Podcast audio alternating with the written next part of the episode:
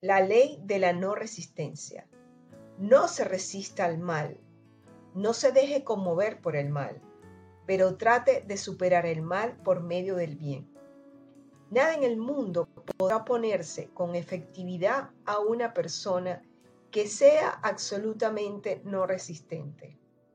Los chinos dicen que el agua es el elemento más fuerte, pues es perfectamente no resistente.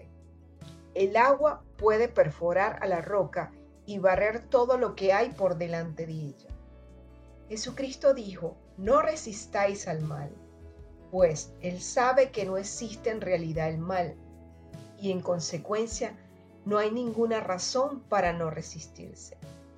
El mal surge de vana imaginación del hombre, es decir, de la creencia en dos poderes, el bien el mal. Según una vieja leyenda, Adán y Eva comieron la fruta del árbol maya de la ilusión y distinguieron de ese modo dos poderes en lugar de un único poder, Dios. Por consiguiente, el mal es una falsa ley que el hombre ha elaborado a causa de un psícome o sueño del alma, lo que significa que el hombre está hipnotizado por la creencia en el pecado, en la enfermedad, en la muerte, etc., por el pensamiento carnal y que sus negocios y su cuerpo adquirieron la forma de sus ilusiones. Hemos visto en el capítulo anterior que el alma es el subconsciente y que todo lo que el hombre siente profundamente, en bien o en mal, reproducido es reproducido por su fiel servidor. Su cuerpo y sus negocios representan lo que habían imaginado. El enfermo imaginó la enfermedad, el pobre la pobreza, el rico la riqueza. La gente me pregunta, ¿cómo es posible que un niño pequeño pueda traer la enfermedad ya que es demasiado joven para saber él mismo su significado? Contenté que los niños son sensibles y receptivos a los pensamientos de quienes los rodean y que a menudo no hacen otra cosa que exteriorizar las creencias de sus propios padres. Escuché un día a un metafísico afirmar, si usted mismo no es capaz de dirigir su propio subconsciente, cualquier otro se encargará de hacerlo por usted. Las madres atraen inconscientemente sobre sus hijos la enfermedad y los desastres terminándolos continuamente y mirando sus síntomas. Una de mis amigas, por ejemplo, preguntó a una madre si su hijita había tenido rubiola. Respondió enseguida, todavía no. Esto implica que esperaba esta enfermedad, con lo que de este modo preparaba precisamente aquello que no quería ni para ella ni para su hija. Sin embargo, aquel que está centrado y establecido en la verdad, aquel que no tiene más que pensamientos de buena voluntad hacia el prójimo y que no experimenta temor alguno, no puede ser alcanzado ni verse influido por los pensamientos negativos de otros. Al emitir siempre buenos pensamientos, solo recibe bueno a cambio. La resistencia es el infierno, pues sitúa al hombre en un estado de tormento. Un metafísico me dio un día una maravillosa receta para asegurarme todos los premios del juego de la vida. Es el colmo de la no resistencia. Ese hombre me dijo, hubo un tiempo en el que bautizábamos a los niños y por supuesto le dábamos varios nombres. Hoy en día ya no acostumbramos a bautizar más a los niños, pero bautizamos los acontecimientos y le damos a cada uno el mismo nombre. Si yo estoy en presencia de un fracaso, lo bautizo como éxito en nombre del Padre, del Hijo y del Espíritu Santo. Vemos así la actuación de la gran ley de la transformación, fundada por la no resistencia. A través de su palabra, este hombre transformó en éxito todos sus fracasos. ¿Querrá usted otro ejemplo? Una señora que necesitaba dinero y que conocía la ley espiritual de la opulencia se veía obligado a encontrar a un hombre en sus negocios cuya presencia le transmitiera un sentimiento de pobreza. Él hablaba de penurias, de límites. Ella se dedicaba a percibir sus pensamientos de mediocridad. Sentía aversión hacia él y le acusaba de ser la causa de sus fracasos. Sin embargo, ella sabía que para demostrar sus recursos divinos, él necesitaba en principio tener el sentimiento de haber recibido. El sentimiento de opulencia debe preceder al de la manifestación. Un día, bruscamente, se dio cuenta de que ella persistía en distinguir dos poderes en lugar de solo uno. Se apresuró a bendecir al hombre en cuestión y bautizó la situación como un éxito y luego afirmó, ya que no hay más que una sola fuerza, Dios, este hombre está aquí para mi bien y mi prosperidad. Precisamente lo que le parecía que no se había producido. Poco después, y por intermediación de ese hombre, ella encontró una persona que, a cambio de un servicio prestado, le entregó una gran suma de dinero.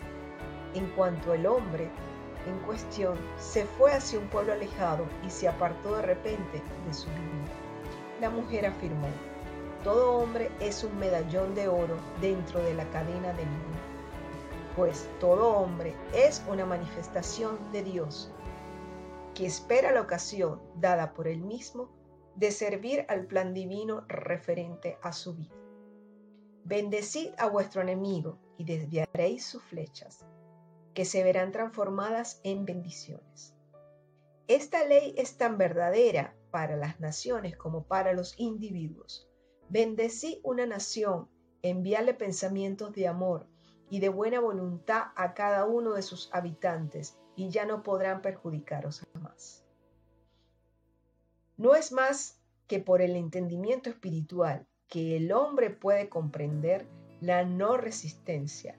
Mis alumnos me dicen a menudo, no queremos ser como las alfombras. Le respondo, cuando sirváis con la sabiduría de la no resistencia, nadie podrá pisotearos.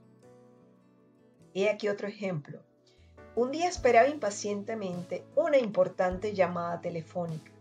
Me resistía a todas las llamadas que entraban. Y no llamé a nadie por el temor de no recibir la que yo esperaba. En lugar de declarar, las ideas divinas no entran nunca en conflicto, así que esta comunicación llegará a su debido momento. Y dejar el tema al cuidado de la inteligencia infinita comenzaba a dirigir yo misma las operaciones, es decir, me dedicaba a librar mi propia batalla, cuando ésta en realidad pertenecía a Dios. La batalla está en el Eterno. Me sentía tensa y ansiosa. Durante una hora no se escuchó el sonido del teléfono. Entonces me di cuenta de que estaba descolgado y que no había línea. Mi ansiedad, mi temor y mi fe en el desorden habían tenido como resultado un colapso total del teléfono. Comprendiendo mi error, me puse inmediatamente a bendecir la situación y a bautizarla como éxito, afirmando, no puedo perder ninguna comunicación que me pertenezca por derecho divino. Estoy dirigida por la gracia de Dios y no por la ley. Una amiga se precipitó hacia el teléfono más cercano para pedir a la compañía que restableciera la comunicación. Entró en una tienda llena de gente y el comerciante dejó a sus clientes e hizo la misma reclamación. Mi teléfono fue arreglado y apenas dos minutos más tarde recibí una llamada muy importante. Enseguida, una hora después, por la que yo esperaba. Nuestras naves vuelven a través de un mar en calma alusión a un célebre dicho inglés. En la medida en que un hombre se resiste a una situación, la mantendrá. Si huye de ella, ésta le persigue. Un día, yo le comentaba esto a una amiga que me respondió. Ah, cuánta verdad hay en tus palabras. Yo no era feliz en mi casa cuando era joven. Yo no quería a mi madre, que tenía un espíritu crítico y autoritario. Entonces me fui de casa para casarme, pero sustituí a mi madre por mi marido, que es exactamente igual a ella, y por lo tanto me he encontrado con la misma situación. Reconcíliate rápidamente con tu adversario, lo que quiere decir, conviene que la situación es buena, no estés turbada, desaparecerá por sí misma. Ninguna de esas cosas me afectan. Esta es una afirmación excelente. Una situación discordante proviene de un estado discordante en casa de quien la sufre. Cuando no hay en nosotros mismos nada que se haga eco de esa discordancia, ésta desaparecerá para siempre en nuestra vida. Vemos pues que hemos de trabajar sobre todo en nosotros mismos. La gente me pide, rogad para que mi marido o mi hermano cambie. Yo les respondo, no, voy a rezar para que cambies tú, porque cuando tú cambies, tu marido y tu hermano cambiarán también. Una de mis alumnas tenía la mala costumbre de mentir. Le advertí que este método la llevaría al fracaso y que si mentía, también le mentirían a ella, a lo que me contestó, es igual, no puedo impedirlo. Un día hablaba por teléfono con un hombre del que se sentía bastante enamorada. Una vez terminada la conversación, se volvió a mí y me dijo, no creo en nada de lo que me dice. Estoy convencida de que me está mintiendo. Yo le respondí, pues bien, ya que tú mientes, alguien te mentirá también. Y estate persuadida de que aquel que te miente es aquel a quien tú desearías escucharle la verdad. Algún tiempo después, esa misma alumna me comunicó, ya estoy curada de la mentira ¿Qué es lo que te ha curado? Le pregunté. Acabo de vivir con una señora que mentía más que yo, fue su respuesta. Con frecuencia nos curamos de nuestros propios defectos observándolos en los demás. La vida es un espejo y no vemos prójimo más que nuestro propio reflejo. Vivir en el pasado es nefasto y también una violación de la ley espiritual.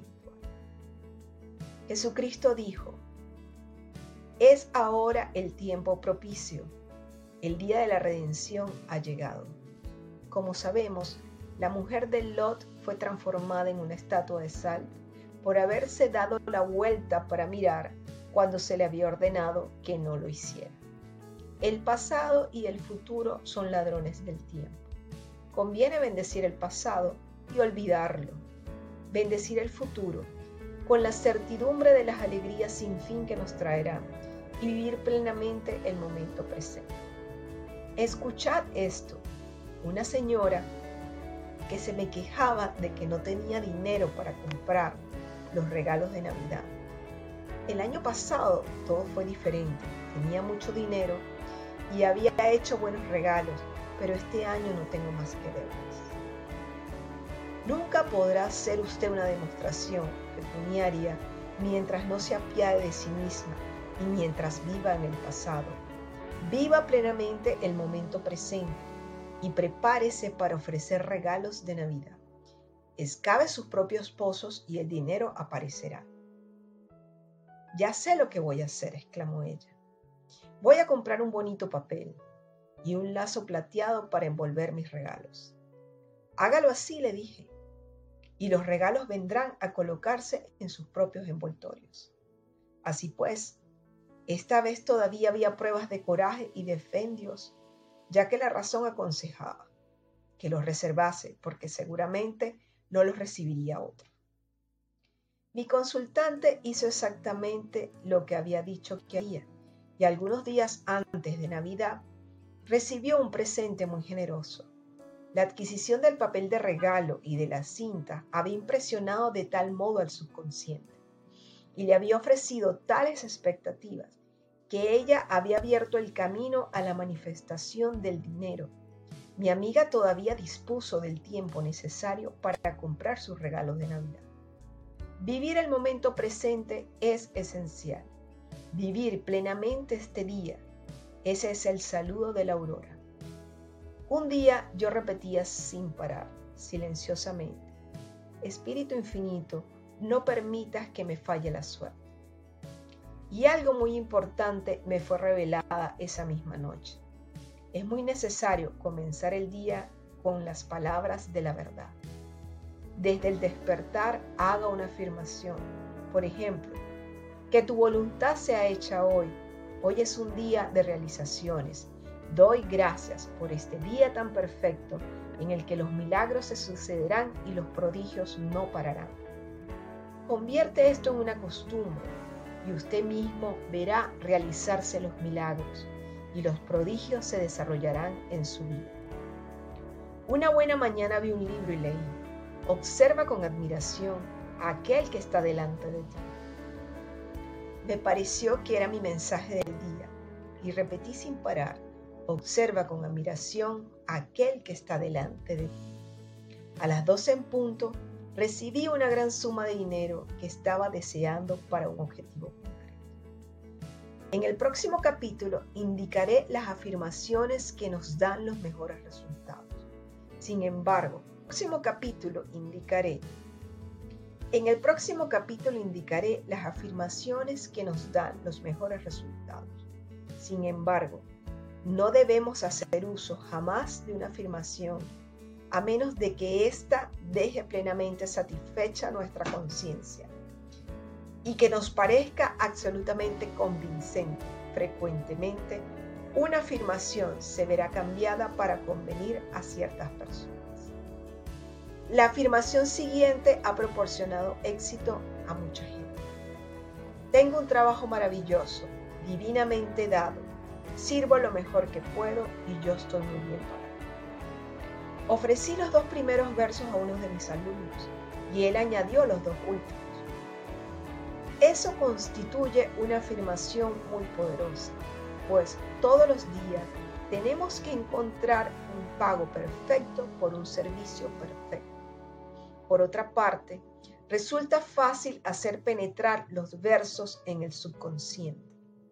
Mi alumno se puso a cantarlos mientras trabajaba y poco tiempo después la afirmación se transformaba en realidad.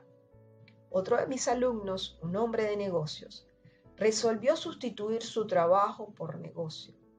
Al día siguiente, encontró y realizó un negocio de lo más brillante, a pesar de que llevaba varios meses inactivo. Cada afirmación debe ser esmeradamente hecha y debe expresar todo aquello que sea necesario. Conozco una persona que necesitaba buscar un trabajo. Encontraba muchos, pero en ninguno de ellos se les pagaba bien. Pensaba añadir a sus pensamientos, sirvo lo mejor que puedo y se me paga muy bien por ello. La abundancia es un derecho divino del hombre. Tiene derecho a la superabundancia. Sus graneros deben estar llenos y su copa a punto de rebosar. Ahí encontramos la idea de Dios para el hombre y eso es lo que hará que se rompan las barreras de la penuria formadas en la propia conciencia. La edad de oro relucirá para él y cada uno de sus deseos legítimos se verá realizado.